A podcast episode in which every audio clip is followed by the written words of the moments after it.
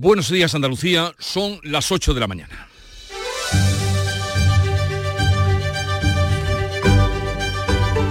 En Canal Sur Radio, La mañana de Andalucía con Jesús Vigorra.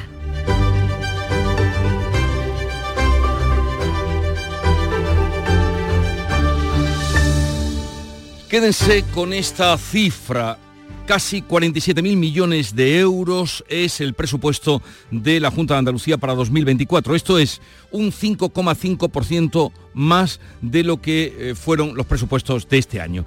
Priorizarán esos presupuestos el gasto social, el apoyo a la creación de empleo y las obras hídricas. El presidente de la Junta ha advertido de que no va a permitir trato discriminatorio sobre la financiación tras el acuerdo del gobierno de PSOE y Sumar que olvida a Andalucía entre las comunidades peor financiadas. Pedro Sánchez asegura que la investidura está más cerca pese a las críticas que ha recibido de Podemos y los independentistas al acuerdo PSOE-Sumar y más de 2.000 líderes empresariales están asistiendo hoy en Granada al Congreso de Directivos de referencia para la cúpula empresarial del país que hoy clausura el rey con la asistencia del presidente de la Junta y también la vicepresidenta Nadia Calviño. El Banco Central Europeo va a mantener los tipos de interés en el 4,5%. La autoridad monetaria se toma un respiro después de las 10 subidas consecutivas para controlar la inflación.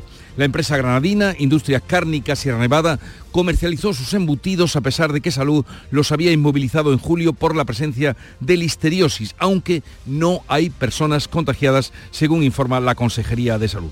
Y el Gobierno traslada a Andalucía 800 inmigrantes desde Canarias. Hoy se esperan 160 inmigrantes en la provincia de Granada y 80 más en Almería.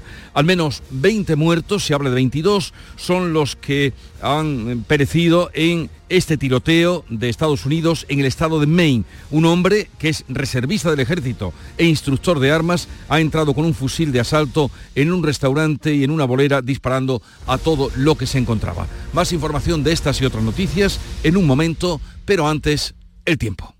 Social Energy. La revolución solar ha llegado a Andalucía para ofrecerte la información del tiempo. Jueves 26 de octubre con cielos en general nubosos o cubiertos que, salvo en el extremo oriental de Andalucía y el litoral mediterráneo, irán acompañados de lluvia. Vuelven las precipitaciones. Habrá brumas o nieblas matinales en la vertiente atlántica y en el interior oriental, pudiendo ser localmente persistentes. Las temperaturas mínimas irán en ascenso, tendrán pocos cambios y las máximas en ligero ascenso en la vertiente mediterránea y en descenso sin cambios en el resto. Los vientos soplarán del suroeste más intensos durante las horas centrales, con rachas muy fuertes en el litoral mediterráneo y en el interior del tercio oriental. Este otoño, únete a la revolución solar con Social Energy. Disfruta de tu instalación llave en mano con grandes descuentos y te regalamos 200 euros en tu batería virtual para que pagues 0 euros en tu factura eléctrica con Luz. Pide tu cita al 955 44 11 11 o socialenergy.es y aprovecha las subvenciones disponibles. La revolución solar es Social Energy. La mañana de Andalucía. Logística Castillo. Más de 20 años viajando contigo los 365 días del año. Logística Castillo les ofrece la información del tráfico. Vamos a conocer cómo se circula a esta hora por las carreteras de Andalucía. Conectamos con la DGT, nos informa Jaime Orejón. Muy buenos días. A esta hora pendientes en Sevilla el incendio de un vehículo está complicando la 92 en Mairena de Alcor en sentido Sevilla capital. Precaución porque está generando 4 kilómetros en sentido Sevilla. Al margen de esto destacamos también complicaciones en el acceso a Sevilla por la 49 a su paso por Tomares en Málaga en la 7 en Cala de Mijas en dirección Marbella. Al margen de esto también complicaciones en Málaga en el acceso a Málaga capital por la 357 a su paso por Cruz de Humilladero y complicaciones en Almería en la 7 a su paso por El Viso en sentido Alicante. Precaución en todos esos tramos y vías.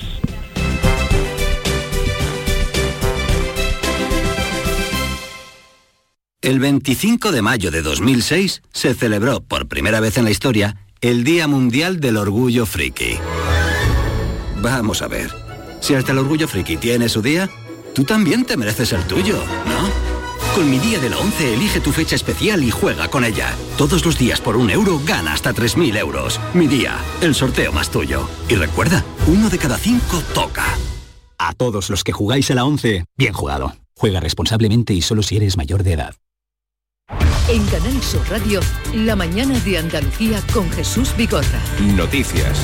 Vamos con una última hora. Tanques israelíes entran en Gaza. Netanyahu advirtió anoche de que llegaría la acción terrestre y parece ser que ha llegado ese momento. Manolo.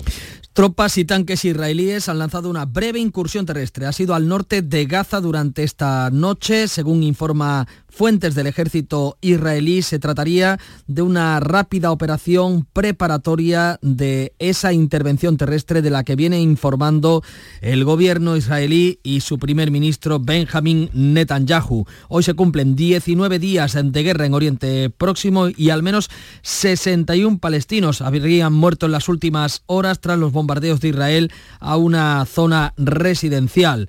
Israel además ha retirado los visados al personal de Naciones Unidas. Es la respuesta a las declaraciones del secretario general de la ONU sobre el origen del conflicto, en las que señalaba que Palestina ha sufrido 56 años de ocupación asfixiante. Antonio Guterres ha vuelto a pedir la entrada de la ayuda internacional en Gaza y ha mostrado su sorpresa por la reacción de Israel.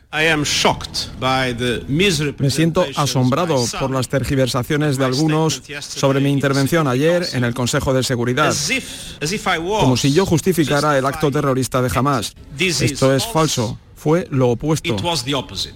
También esta madrugada el Consejo de Seguridad de Naciones Unidas ha vuelto a fracasar. Rusia y China han impedido la pausa humanitaria que promovía Estados Unidos. Ya, pues ya ven, esta es la última hora, desoyendo las eh, advertencias que le hacía Joe Biden y el propio secretario de la ONU, mm, Netanyahu, ha empezado ya con el ataque terrestre. Tanques israelíes han entrado en Gaza para llevar a cabo esas operaciones terrestres. Vamos con otros asuntos de la mañana y del día. El presupuesto de la Junta de Andalucía para 2024 va a subir hasta casi los 47.000 millones de euros, esto es un 5,5% más que el año pasado que es este en el que estamos ahora a punto de terminar. El próximo martes llegarán los presupuestos al Parlamento. El presidente andaluz ha anunciado la cifra global de 46.753 millones de euros en ingresos para 2024, unas cuentas que el gobierno andaluz aprobará y enviará al Parlamento el próximo martes, a pesar de que el gobierno aún no ha informado de las transferencias ni de los adelantos a cuenta. La consejera de Economía, Carolina España, ha avanzado en estos micrófonos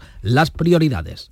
Las familias, el estado del bienestar, lo que es la sanidad, la educación y la dependencia, nos vamos a centrar en las empresas, porque al final las empresas son las que crean el empleo en este país. El otro pilar serán las infraestructuras hídricas, la consejera asegura que va a estudiar la evolución de la inflación y no descarta volver a deflactar la tarifa del IRPF en 2024 para minimizar el impacto de la subida de los precios. Pues en lo que se refiere a asuntos de financiación, el presidente de la Junta ha advertido de que no va a permitir trato discriminatorio sobre la financiación. Responde así al acuerdo de gobierno firmado entre PSOE y Sumar que olvidaba a Andalucía entre las comunidades peor financiadas. Juanma Moreno señala que no va a tolerar que los andaluces paguen los acuerdos para la investigación de Pedro Sánchez. Me preocupa muchísimo porque aquí van a ganar los de siempre, catalanes y vascos, y aquí van a perder los de siempre, extremeños, andaluces y el resto. Y eso no lo voy a tolerar. Eso no lo voy a tolerar. En las en la sesión de control, la oposición ha criticado que el presidente esté más centrado en la política nacional que en Andalucía. El líder del PSOE andaluz, Juan Espadas, ha instado a acudir al Senado para reclamar un reparto justo de la financiación. Desde Andalucía solicitemos la convocatoria de la Comisión General de Comunidades Autónomas para aprobar un modelo de financiación autonómica justo con Andalucía. Juanma Moreno anuncia la convocatoria en noviembre del debate sobre el estado de la comunidad.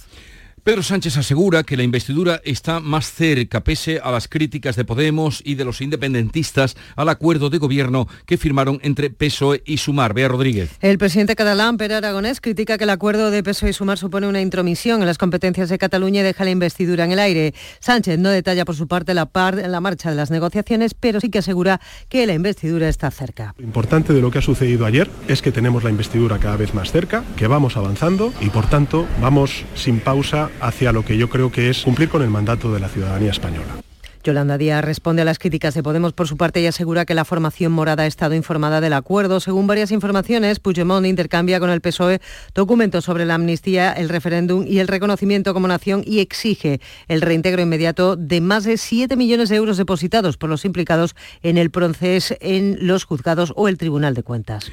Críticas por la supresión, posible supresión de los vuelos domésticos y también por los impuestos a la banca y la rebaja de la jornada laboral que aparecen en el acuerdo de peso y sumar. La banca advierte de que el impuesto al sector que recoge ese acuerdo puede dificultar el acceso al crédito. El sector turístico, por su parte, y las agencias de viaje muestran su incertidumbre por la propuesta de acabar con los vuelos que tengan alternativa por tren con duración menor a dos horas y media. La ministra de Transportes, Raquel Sánchez, ha dicho que se trata de una medida que se aplicará según el impacto. Se trata de una medida de implantación progresiva, no generar una, una alerta, una alarma ante una medida que, que, analizaremos, que impulsaremos, evidentemente teniendo en cuenta pues, los impactos y los efectos de esa medida. Los empresarios andaluces critican la propuesta de reducción de la jornada laboral. La Junta, por su parte, rechaza que el acuerdo de gobierno imponga la reducción de los plazos de espera sanitaria sin ampliar las plazas de médicos ni la financiación para la sanidad. Ultimátum del Partido Popular a la presidenta del Congreso, a la que le ha dado 48 horas para que reúna a la Junta de Portavoces y convoque una sesión de control al gobierno. Los populares reprochan a Francina Armengol haber dejado sin actividad a la Cámara y reclaman la comparecencia de Pedro Sánchez y algunos ministros para dar explicaciones sobre temas de actualidad. En caso de no hacerlo, el Partido Popular anuncia acciones. El rey va a clausurar este jueves en Granada el vigésimo segundo Congreso de la Confederación Española de Directivos y Ejecutivos que asisten en número de 2.300 a Granada. Susana Escudero. Sí, bajo el lema El directivo frente a la transición a un nuevo mundo, los máximos directivos institucionales y empresariales van a analizar en Granada la situación actual y el futuro, dando claves para potenciar e impulsar las empresas de nuestro país. Será aquí, en el Palacio de Congresos.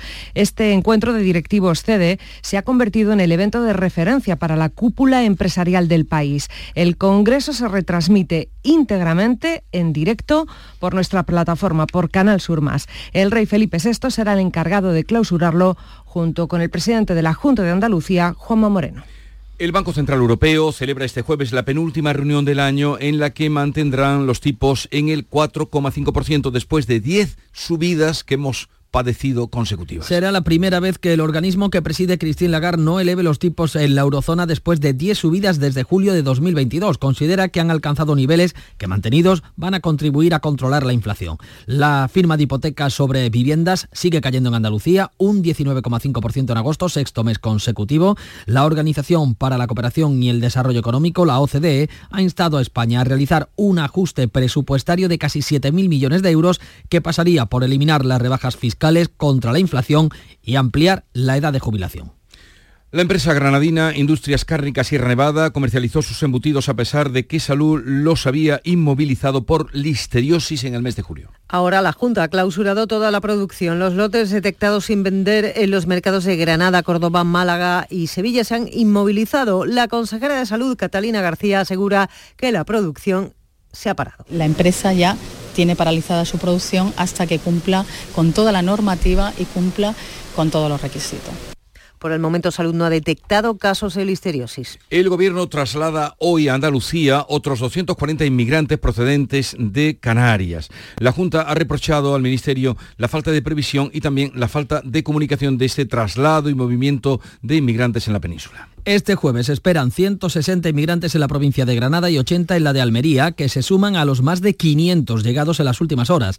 El Ministerio prepara cuarteles militares y hoteles para repartir a 1.400 extranjeros por la península y aliviar así la presión que sufre Canarias, la peor desde la crisis de los cayucos de 2006, cuando llegaron casi 31.700 personas a las islas. La Junta ha reprochado al Gobierno una mala planificación y se queja de no haber sido informada. Esa madrugada, nuevo tiroteo masivo, 22 muertos y unos 60 heridos en el estado de Maine, en Estados Unidos. En el noroeste del país, en concreto en una ciudad llamada Lewiston. Un hombre reservista del ejército instructor de armas ha entrado con un fusil de asalto en un restaurante y en una bolera de la ciudad y en un tercer lugar que todavía no, no ha sido descrito. El sospechoso es un hombre blanco de unos 40 años que sigue la fuga. La policía ha pedido a la población que busque refugio y han avisado de que este hombre es extremadamente peligroso. La Casa de Alba ha sido denunciada por la Fiscalía por sacar agua de pozos ilegales durante 10 años en el entorno de Doñana. Se trata de una explotación agraria ubicada en la localidad sevillana de Aznalcázar, donde según la Fiscalía se han consumido más de 300 millones de litros de agua para el riego. La denuncia parte de un particular y de la organización ecologista eh, en, de Ecologistas en Acción, cuyo portavoz, Antonio Amarillo, ha explicado en estos micrófonos que la falta de agua está multiplicando que estos casos salgan a la luz. Decenas de miles de litros y millones de litros que se está esquilmando a, precisamente a la masa de agua subterránea, pero también a agricultores que de forma legal tienen concesión y que se ven mermados Eugenia Martínez de Irujo ha sido citada a declarar por este asunto en el juzgado como presidenta de la entidad. La Fiscalía ve un posible delito contra el medio ambiente. Sevilla acogerá el clúster audiovisual que agrupa a casi una veintena de empresas y entidades del sector en Andalucía, entre ellas Canal Sur.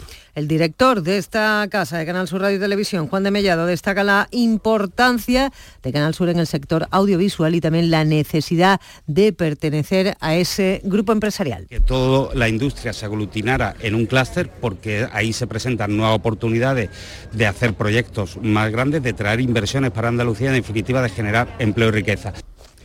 La vigésima edición del Festival de Cine Europeo de Sevilla proyectará casi 90 películas entre los días 23 y 29 de noviembre, pero no va a ser una edición esta competitiva. Tras el anuncio de cancelación de esta edición y la posterior corrección por parte del ayuntamiento, se ha presentado una amplia programación, pese a que el número de días se reduce. La sección oficial mantiene la proyección de 20 títulos y se duplican las producciones de la sección Panorama Andaluz. Eso sí, no habrá palmarés, las películas no van a competir entre sí.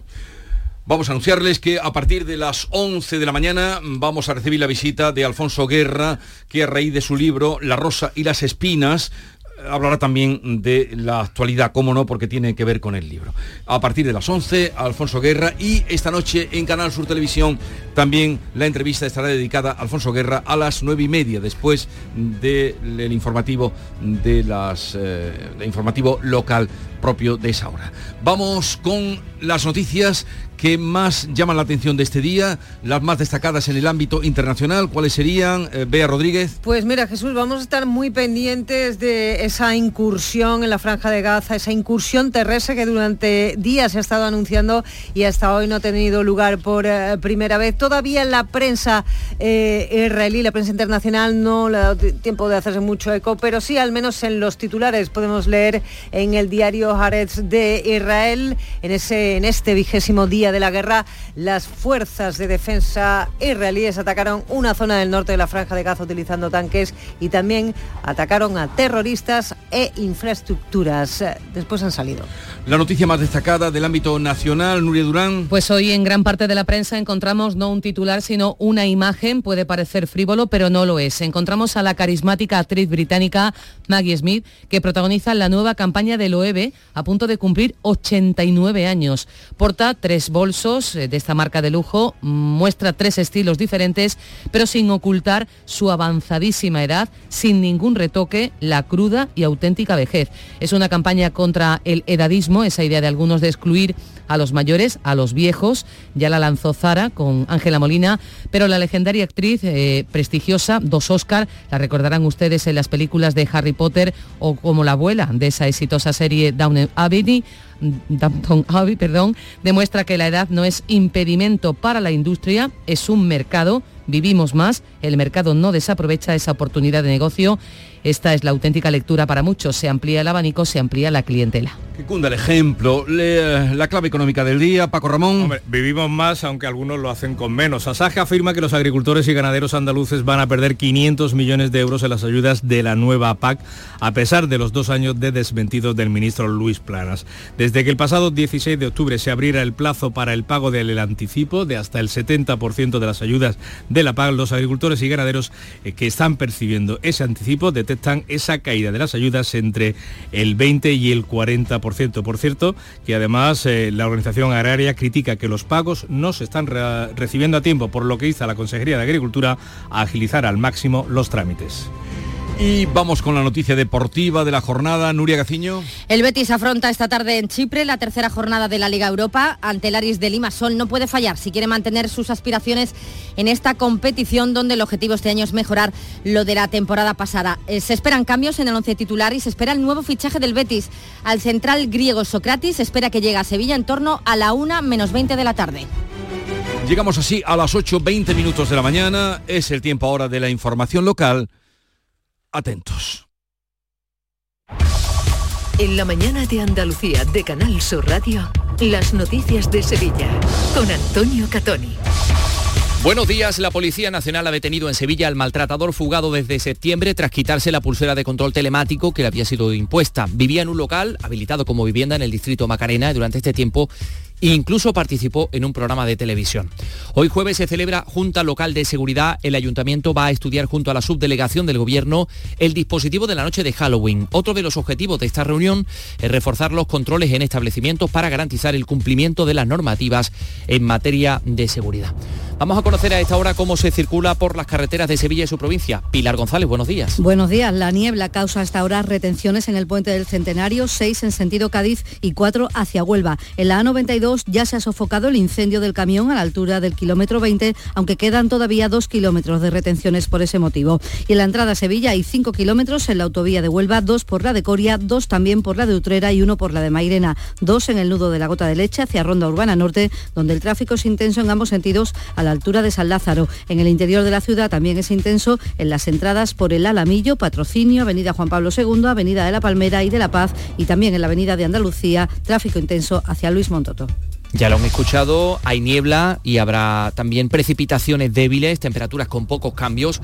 Esperamos una máxima de 22 grados en Morón, 23 en Écija, 24 en Lebrija y Sevilla, donde ahora tenemos 17 grados. Comenzamos, realiza Juanjo González. La diversión te llama sin remedio.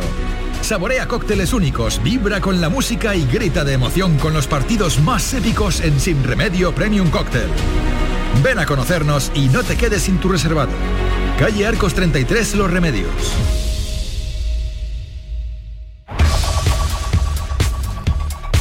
Hoy jueves se celebra la Junta Local de Seguridad, en ella el Gobierno, el Gobierno Municipal va a estudiar junto a la subdelegación del Gobierno ese dispositivo necesario para la noche de Halloween. Isabel Campos, buenos días. Buenos días. El alcalde José Luis San adelantaba que será el suficiente para impedir que se repitan sucesos como los del pasado año, cuando se produjeron ataques a menores por parte de pandillas organizadas para tratar posibles acontecimientos que se puedan producir en la noche de Halloween. Saben ustedes que el año pasado hubo una serie de acontecimientos que no estamos dispuestos a que este año se repitan. Por lo tanto, hemos convocado esa Junta de Seguridad, subdelegada del Gobierno, Policía Nacional y Policía Nacional eh, Local para estar, eh, mm, para prever cualquier incidente que se pueda producir esa noche.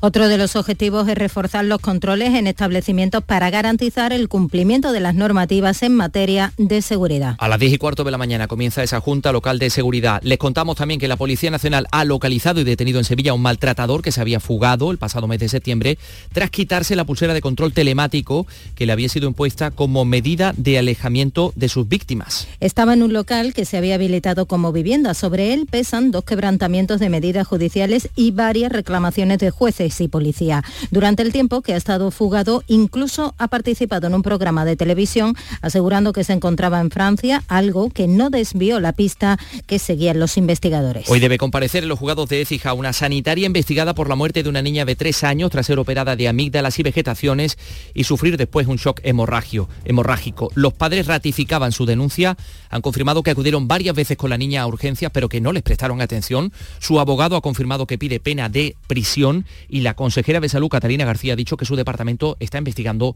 lo que ha ocurrido. Nosotros esperamos a ver qué, cuál es esa sentencia judicial. A la vez nosotros se abre un proyecto de investigación, una investigación interna dentro del hospital.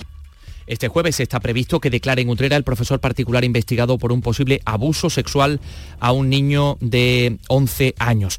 Les contamos también que esta mañana en la base de Morón, la UME organiza el mayor simulacro de toda su historia con la participación de casi 800 efectivos. Se va a simular un accidente de tren que provocará un caos con numerosos daños colaterales. Alberto Gallego, el teniente coronel jefe de la UME de Morón, así nos lo contaba. Eso vamos a hacer que se devuelve todo. Hay más de unos 30 fallecidos y unos 60, 70 heridos entre maniquís y, figurantes reales. Tenemos gente, persona estudiante de la Universidad de Sevilla que viene como figurante.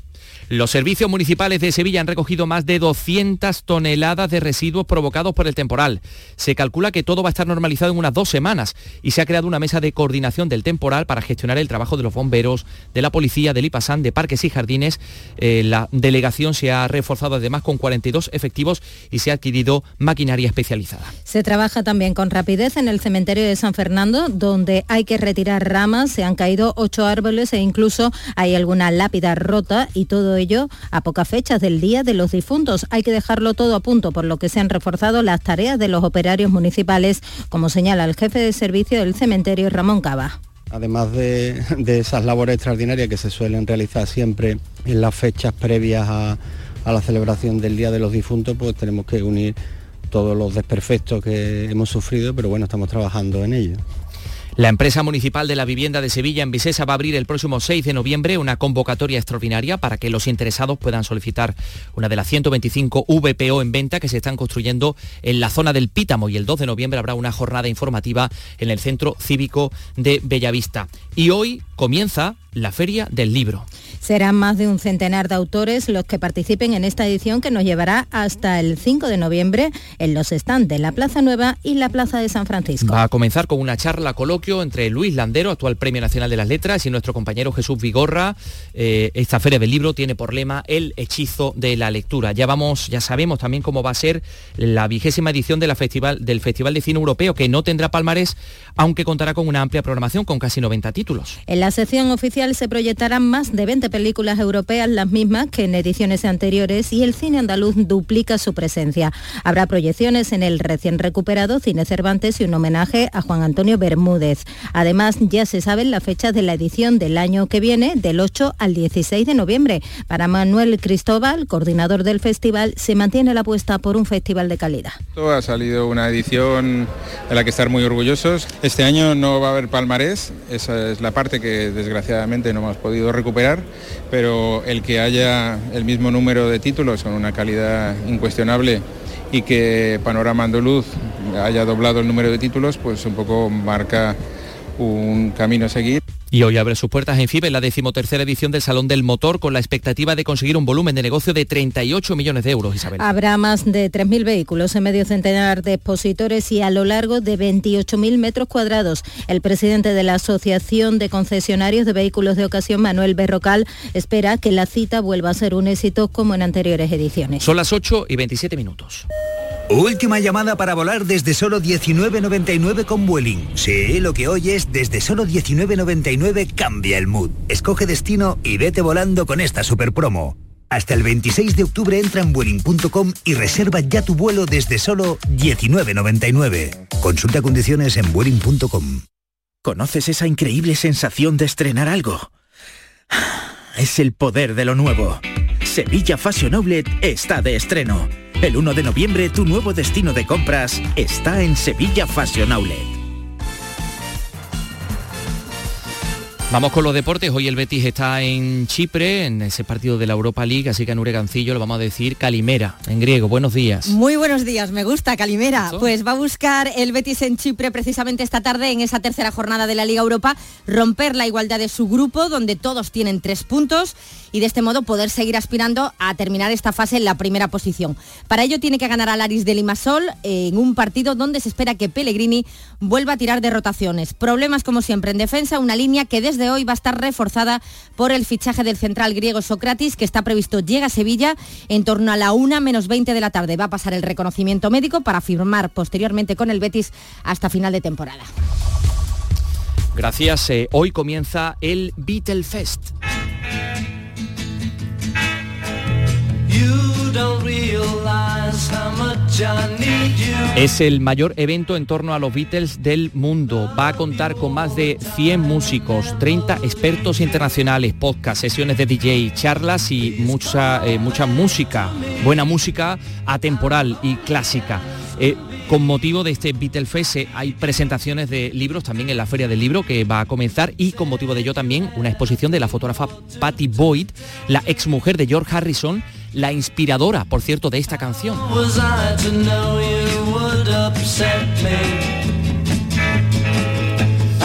Se encontraba con los niños en un colegio de Amate y pues decía que le han encantado sus dibujos. Tienen muchísimo talento estos niños.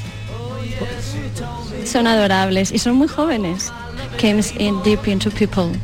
Easy to understand. Porque es muy fácil de entender. 17 grados en Sevilla capital.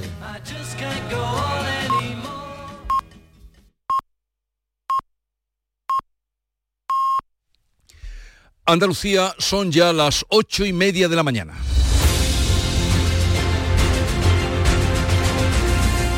Y en un momento vamos a abrir eh, conversación, tertulia, hoy con Silvia Moreno, Kiko Chirino e Iván Vélez para tratar de los temas de actualidad que les venimos contando esta mañana desde las seis, eh, comentarlos, mm, contrastarlos, en fin, todo lo que nos dé de sí. Además de cita con eh, Lorenzo Amor, que tenemos, presidente de ATA, empresario, autónomo, representante de todos los autónomos, a partir de las 9 de la mañana. Buenos días. En el sorteo del cupón diario celebrado ayer, el número premiado ha sido 50.120. 50120. Serie 30030. Hoy, como cada día, hay un vendedor muy cerca de ti repartiendo ilusión. Disfruta del día. Y ya sabes, a todos los que jugáis a la 11, bien jugado. El flexo de Paco Reyero sigue brillando.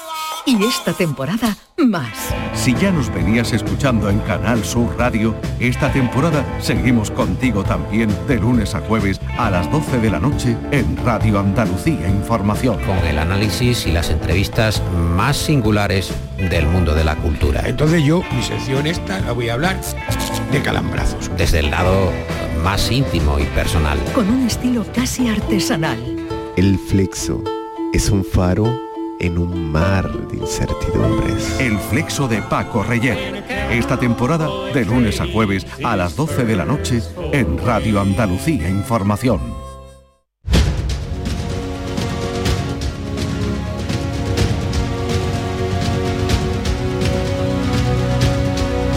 Esta es La mañana de Andalucía con Jesús Vigorra, Canal Sur Radio.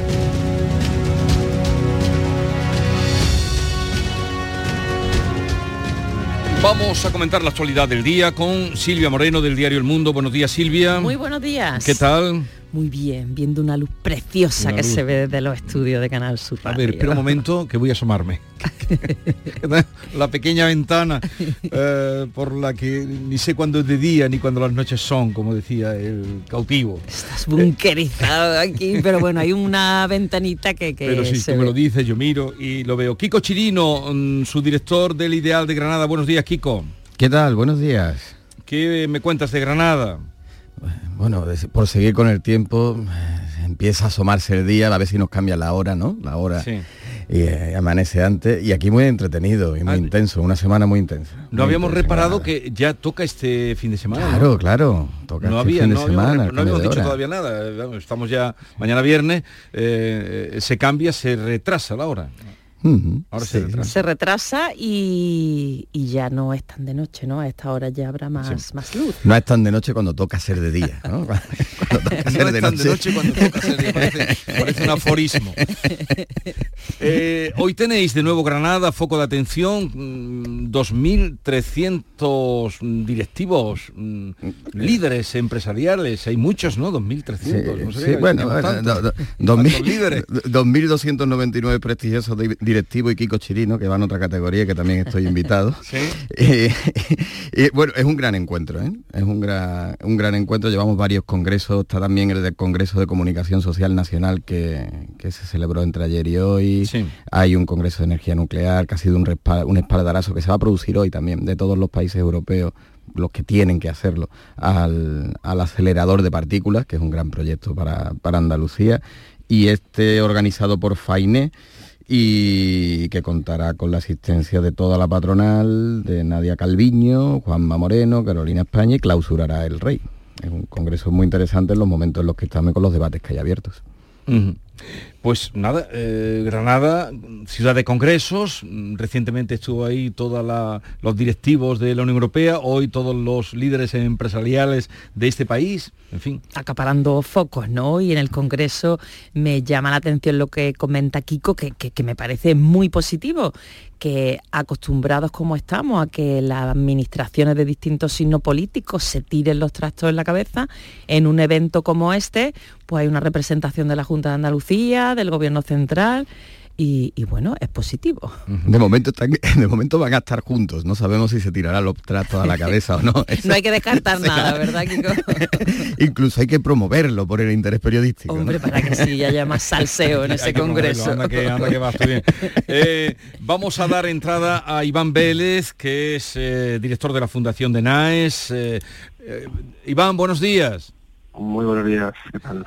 Bienvenido. Eh, vamos a comentar, empezando quizá hoy por esta noticia de última hora, mm, parece que, todo lo que se anunciaba desde eh, Israel y todo lo que se quería evitar desde fuera mm, no se ha podido y los tanques han entrado ya en Gaza.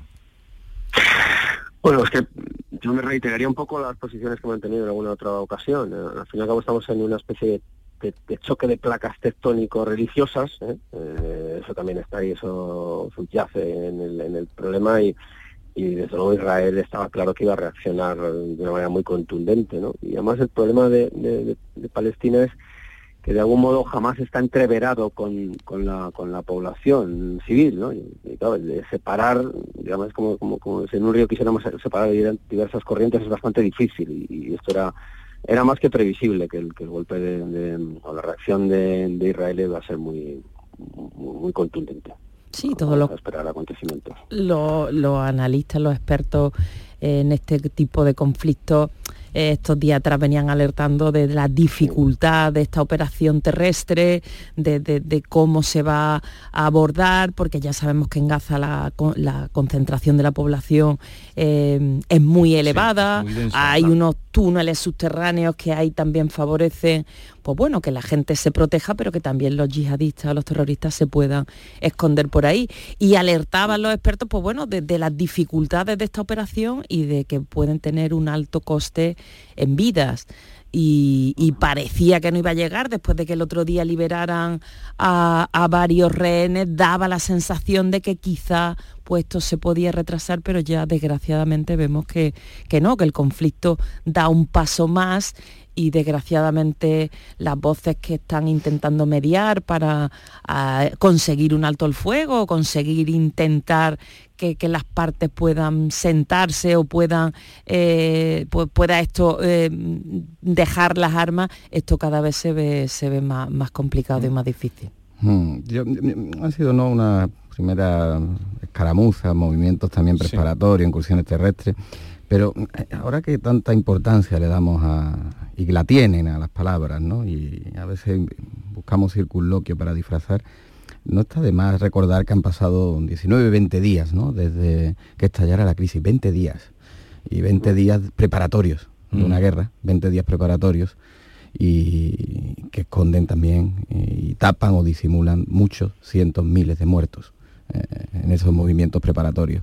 Y en esos 20 días eh, lo que ha cambiado es que al principio teníamos muy claro quién era el malo, en términos reduccionistas de una guerra, un bueno y un malo. Y 20 días después tenemos claro quién es el malo, lo que no tenemos tan claro es si hay alguien del todo bueno.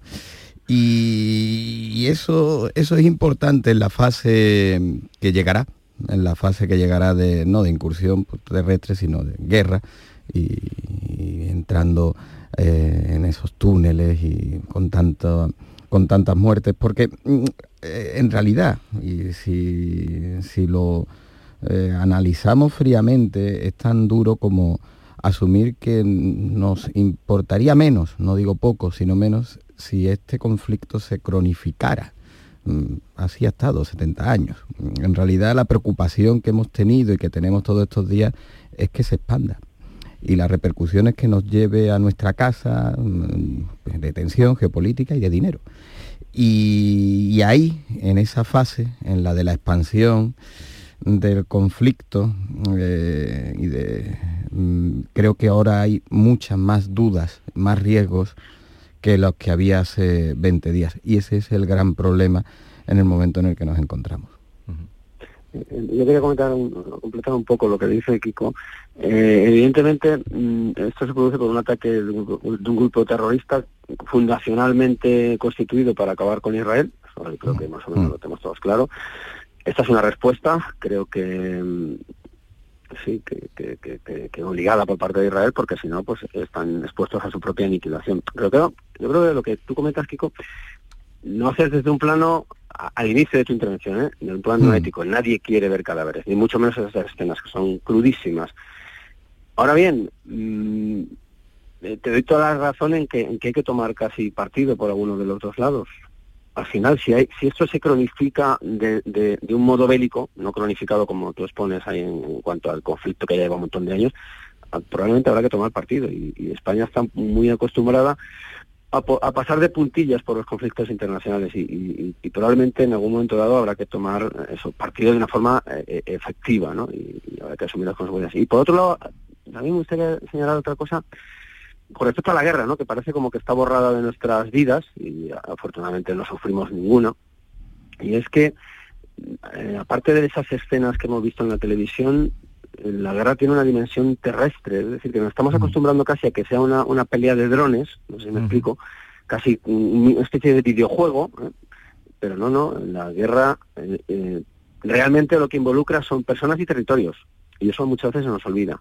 Entonces, creo que la, que la cuestión analíticamente es de lo más interesante, en cuanto a las decisiones es de lo más delicada. Eh, vamos, desde Biden había hecho otra última llamada para que no entraran en Gaza. Hoy en la contra en la contra del país le hacen una entrevista a Solana y dice no, no, no van a entrar porque ellos ya estuvieron allí y no les fue bien en Gaza pero en fin, ya veremos qué pasa con esa entrada de tanques que parece que ha sido una entrada y una salida, mm, pero algún estropicio habrán hecho y grave, indudablemente. Sí, y esto también, claro, esto también tiene unas consecuencias en la otra parte. Se ha anunciado que una operación terrestre iba a intentar casi ser como una especie de cirugía de precisión para buscar a, a, los terroristas, pero están mezclados con la población y con, con la propia tipología y la densidad de mm. población. Esto va a ser muy, muy complicado. Eh, recordemos que Israel ha movilizado a 300.000 reservistas eh, al ejército que ya estaba en la frontera listo para intervenir y tantos hombres, tantas personas dispuestos a entrar eh, en el conflicto, esto también genera tensiones y genera eh, que estén preparados para entrar y entonces habrá que ver el rumbo que toma, pero desgraciadamente todas las apelaciones al diálogo, a intentar parar esto, pues no están dando resultados y lo que ocurrió con eh, con la ONU, como Israel ha cargado contra mm, eh, Guterres, esto también añade mm, problemática al conflicto. Ha, dejado sin que puedan entrar o renovar visados gente mm. personal, que será un personal cualificado de la ONU, ¿no? Sí, una crisis diplomática histórica, ¿no? La, la que nos encontramos. Por eso yo incidía en que en el momento en el que se va a producir, o parece que se va a producir esa otra fase y la fase definitiva de incursión terrestre, que es donde las fuerzas eh, más se igualan y más, más eh, destruyen, ¿no? Más, eh, cuestan más vida, ¿no? en esa fase en la que vamos a entrar, la comunidad internacional está más, más fracturada, más dividido, tiene más dudas en, los posicionamientos. Y es verdad, yo creo que, coincido ahí con Iván, en, que en, el, que llegará el momento en el que habrá que tener un posicionamiento, pero ese posicionamiento cada vez está menos claro, cada vez está, está menos, menos claro o, algo, existen más dudas, ¿no? El propio Estados Unidos, aunque ha mantenido eh, lógicamente el derecho de Israel a defenderse, del primer día, 20 días después, ha ido modulando, porque también le han entrado dudas a Estados Unidos si esa defensa está siendo proporcional. Yo decía del primer día que proporcional nunca iba a ser, porque es que el, ejército de Israel no puede, es mucho mayor y las fuerzas no, son proporcionales. ¿no? Bueno, eh, es complicado, las declaraciones de ayer de Erdogan eh, sobre Hamas, todo entubia mucho más y nos metemos en una fase eh, muy destructiva, eh, cuando éticamente, políticamente y desde la geopolítica existen también más dudas. Vamos a, otro asunto, estaremos al tanto de lo que ocurra y de lo que nos llegue desde allí. Vamos a otro asunto y es el gobierno este y los gobiernos europeos saben qué hacer con el tema de la inmigración. Eh, eh, está trasladando el nuestro, el gobierno español, mm, traslada a Granada 160 inmigrantes desde Canarias, se suman a los 321 de ayer en Almería, 230 en Málaga, o sea, 800 inmigrantes de un día para otro que han traído de Canarias, que está saturadísimo, a Andalucía. Según el presidente de la Junta, sin que les dijeran nada, mm, sin que haya habido una, comunicación desde, desde el Ministerio eh, competente, por otra parte, Ursula von der Leyen pedía ayer a los 27 que se pongan a trabajar en serio en, el tema de las devoluciones de inmigrantes irregulares. Ola Scholl ya ha tirado las patas por alto, quiere expulsiones a gran escala para poder atender mejor a quienes necesiten refugio. ¿Hay claro algo en la Unión Europea de qué hacer con los inmigrantes? No hay una voz una política común. no hay una política común y aquí desgraciadamente los países fronterizos eh, como España Italia están sufriendo de manera mucho más directa la presión de la inmigración irregular y todo lo que se intentan hacer pues poner paños calientes porque no existe una, una política común, no existe eh, una solidaridad o un compartir responsabilidades con el resto de países. Y lo fundamental que también es trabajar con, con los países desde donde sale la inmigración irregular para intentar que esos países tengan unas condiciones que no obliguen a los inmigrantes a, huir de sus países y a, huir de su, de su familia. Eh, has contado antes cuántos inmigrantes están llegando eh, a Andalucía procedentes de mm, de Tenerife y, del Hierro, porque allí es que no, no pueden eh, dar abasto a toda la avalancha de inmigrantes que han recibido, pero prácticamente todas las comunidades autónomas, eh, Extremadura, eh, Madrid, están recibiendo esto, a estos inmigrantes. Andalucía ha sufrido años atrás de muy primera mano esta, esta avalancha y esto no, no, tener eh, servicios suficientes ni equipos suficientes para, para atender a los inmigrantes que llegan. En este asunto es fundamental que el gobierno eh, coordinara de alguna manera, eh, informara a comunidades autónomas y a los ayuntamientos a los que se van a trasladar a estas personas. Eso es lo mínimo que se les exige. Hmm, sí, eh, yo creo que aquí hay dos cosas que comentar. Una, el traslado de inmigrantes en sí. es verdad que ayer después el primer día fue la alcaldesa de Almería la que dijo que no había sido suficientemente informada, al menos a nivel de conocimiento. Ayer, a mí sí me consta que ayer sí hubo llamadas, mm, sin mayor detalle, pero sí hubo llamadas para comunicar una decisión que compete al gobierno y que, que asume, ¿no? En el caso de Granada, entre ayer y hoy se esperaba la llegada de esos 160, unos irán a una ONG, 120 creo que son van a un hotel. Eh, el gobierno está pues, intentando conveniar o pagar esas plazas de hoteles, va a habilitar, parece también, algunos cuarteles en desuso, entre ellos Sevilla, va, va a buscar eh, para mm, atender una situación de emergencia, que así se ha decretado, de emergencia en, en, Canarias. Esto admite debate en sí mismo. Digo que admite debate porque el propio Marlasca hace unos años no era partidario de estos traslados, porque se entendía que podían incentivar a las mafias o que la llegada a Canarias para entrar después por un traslado a la provincia podría, podría eh, acentuarse de esta manera. ¿no? La situación es distinta porque ahora Senegal no admite las devoluciones, básicamente están llegando fundamentalmente de Senegal y no admite esas devoluciones. ¿no? Ese es un debate eh, y, daría para, para debatir en un plano. Y el que tú apuntabas me parece muy interesante, que es el de la Unión Europea. Eh, la Unión Europea no tiene posición hasta tal punto de que en la cumbre, la principal cumbre de la presidencia española, que es la que se celebró en Granada, eh, nos hemos quedado fue un tema que, se, que se quedó sobre la mesa se dejó sobre la mesa sí la cumbre la cumbre que se celebró en Granada tendría que haber servido para eh, eh, fijar una posición sobre inmigración y sirvió para hacerse fotos en la Alhambra. a efectos de, promoción turística, fantástica, a efectos políticos, la cumbre europea que se celebró bajo la presidencia española en Granada fue un fracaso. Eh, no hubo una fijación de postura eh, bueno, pues por alguna posición, Inglaterra, Reino Unido, Italia, ¿no? Y, a mí sí me quedo y remato con, frases que Úrsula von der Leyen dijo en la, en la comparecencia y que eh, a veces esas frases empezaban y podrían colisionar desde los prejuicios o desde las imágenes preconcebidas que podemos tener con alguna ideología más progresista de izquierda, pero dijo contundentemente que, que Europa tiene que elegir qué inmigrante viene y no la mafia no las mafias. y esa posición es la misma. claro, y esa es la misma posición de Scholl ayer, de Scholl ayer, es la misma. pero mientras estamos con eso, Iván, ahora te hablas, eh, van a seguir llegando. Totalmente. Que es que van a seguir llegando. Este Totalmente. este es el tema. Claro, porque abordamos solo los debates cuando tenemos el problema de los cayucos, cuando lo, tenemos las pateras llegando, cuando tenemos el problema de los cayucos y cuando tenemos el problema que hay que mm, eh, ubicar en el resto de la geografía que se va a saturar también eh, con los, recursos, porque los recursos que hay habilitados son los que hay. Eh, este problema no hay que abordarlo como todos los problemas cuando lo tenemos delante, sino cuando lo tenemos en ciernes y anticiparnos a ese, a ese problema. Y nos olvidaremos de la inmigración, nos olvidamos cuando no tenemos pateras llegando. Vamos a hacer, Europa se ha olvidado de ese problema. Se ha olvidado de ese problema, lo aparta y ahora mismo no hay una posición común, no existe, se dejó sobre la mesa.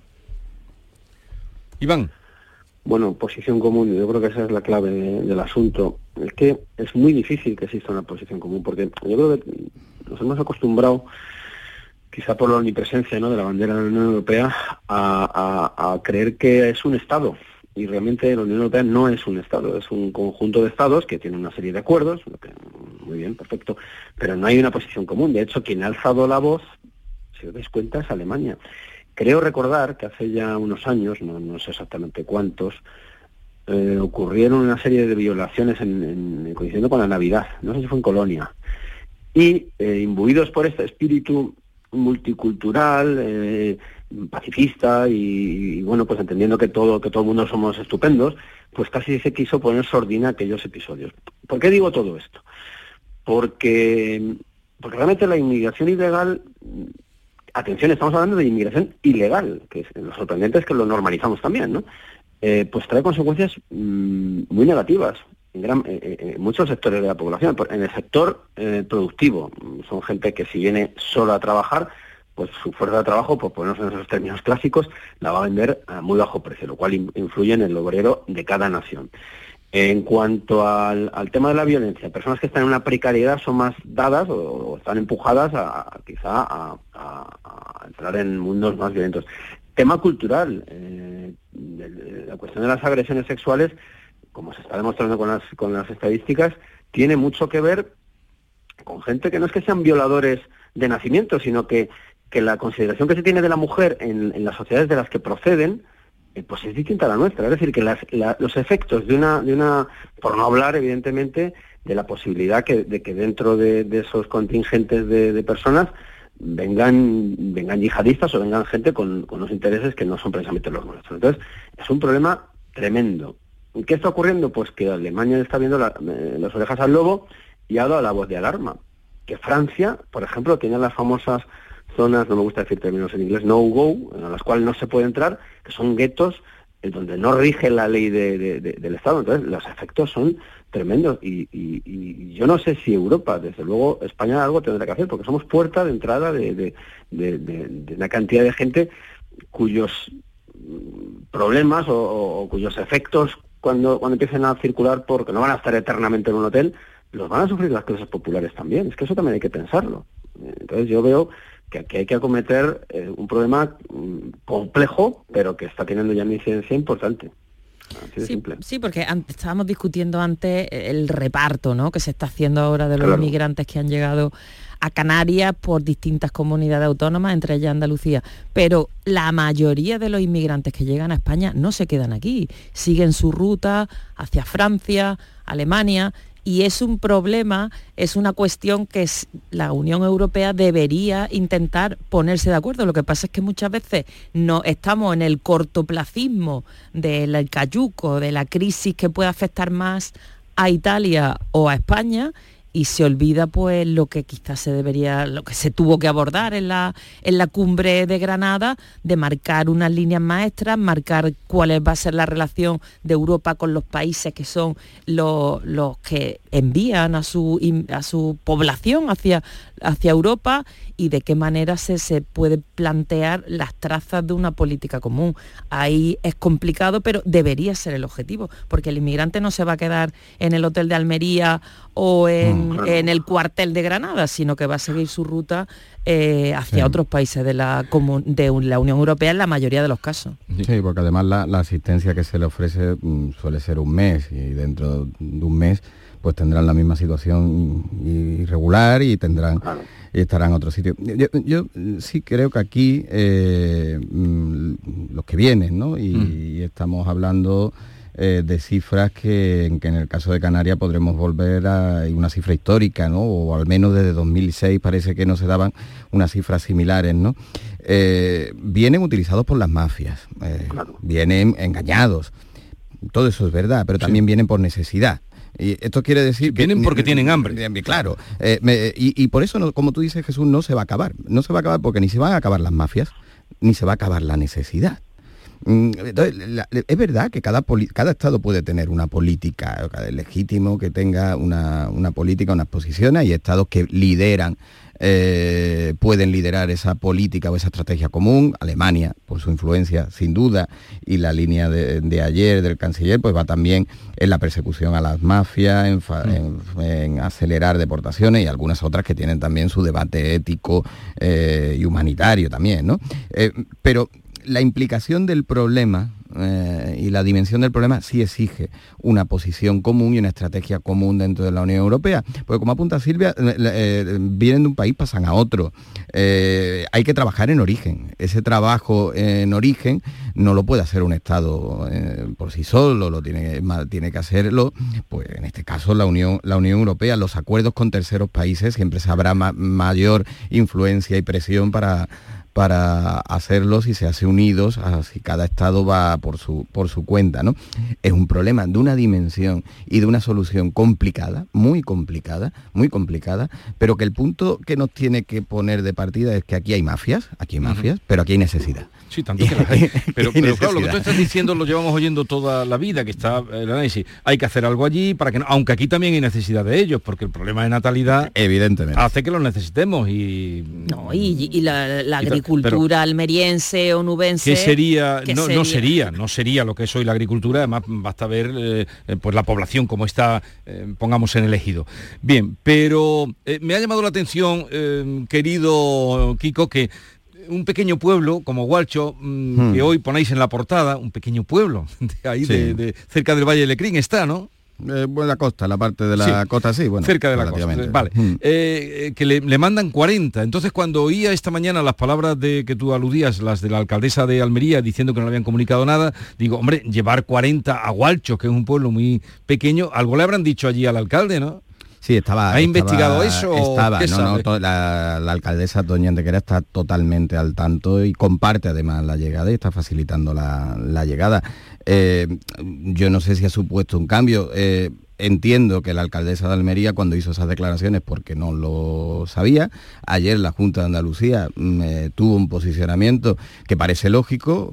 Andalucía es solidaria y recibe a los inmigrantes, pero queremos estar informados y que no se haga de manera unilateral. Y a mí me consta que ayer eh, tanto a Granada Capital como a Hualcho, hubo comunicación, comunicación, comunicación de mm, va a producirse esto, hemos habilitado estas plazas y va a haber una llegada entre ayer y hoy eh, de esos 160 inmigrantes. 140, eh, no 40 van a Gualchos y 120 vienen a... Mm. No es Granada, eh, estrictamente Granada Capital, es el, el entorno de Granada Capital que vendrán a un hotel. Sí.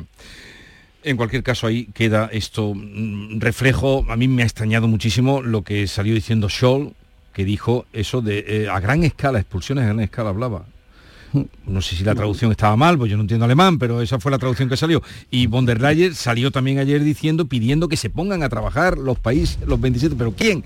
¿Con quién? ¿Cómo? ¿De qué manera? Que se pongan a trabajar en el tema de la inmigración de los inmigrantes irregulares. En fin, mm, se ve poca claridad en esto o, mm, o- o no definido y marcado el objetivo o qué hacer. ¿no? Así es, no, no hay una estrategia clara porque también los intereses de cada país pues son muy distintos, no tienen las mismas posiciones Alemania que Italia, que España, que Grecia, son posiciones contrapuestas, pero ahí debería haber un líder que marcara por lo menos puntos mínimos en común y a partir de ahí trazar Un líder. Tú pides un líder ahora mismo en la, en la Unión Europea. Tú es, pides un líder en la Unión Europea. O lideresa. O lideresa. Mm, Falta, ¿no? Mira, do- 2.300 tienen en Granada. Reunidos. 2.299. 2.299, eso. El- el- qué matiz. 2.000. Eh, bien, llegamos a las 9. Estamos en conversación con Silvia Moreno, Kiko Chirino e Iván Vélez, eh, pendientes también del dato de la EPA que va a salir hoy, que nos pondrá otra vez la foto fija de cómo andamos en tema de empleo o desempleo. De todo eso daremos cuenta.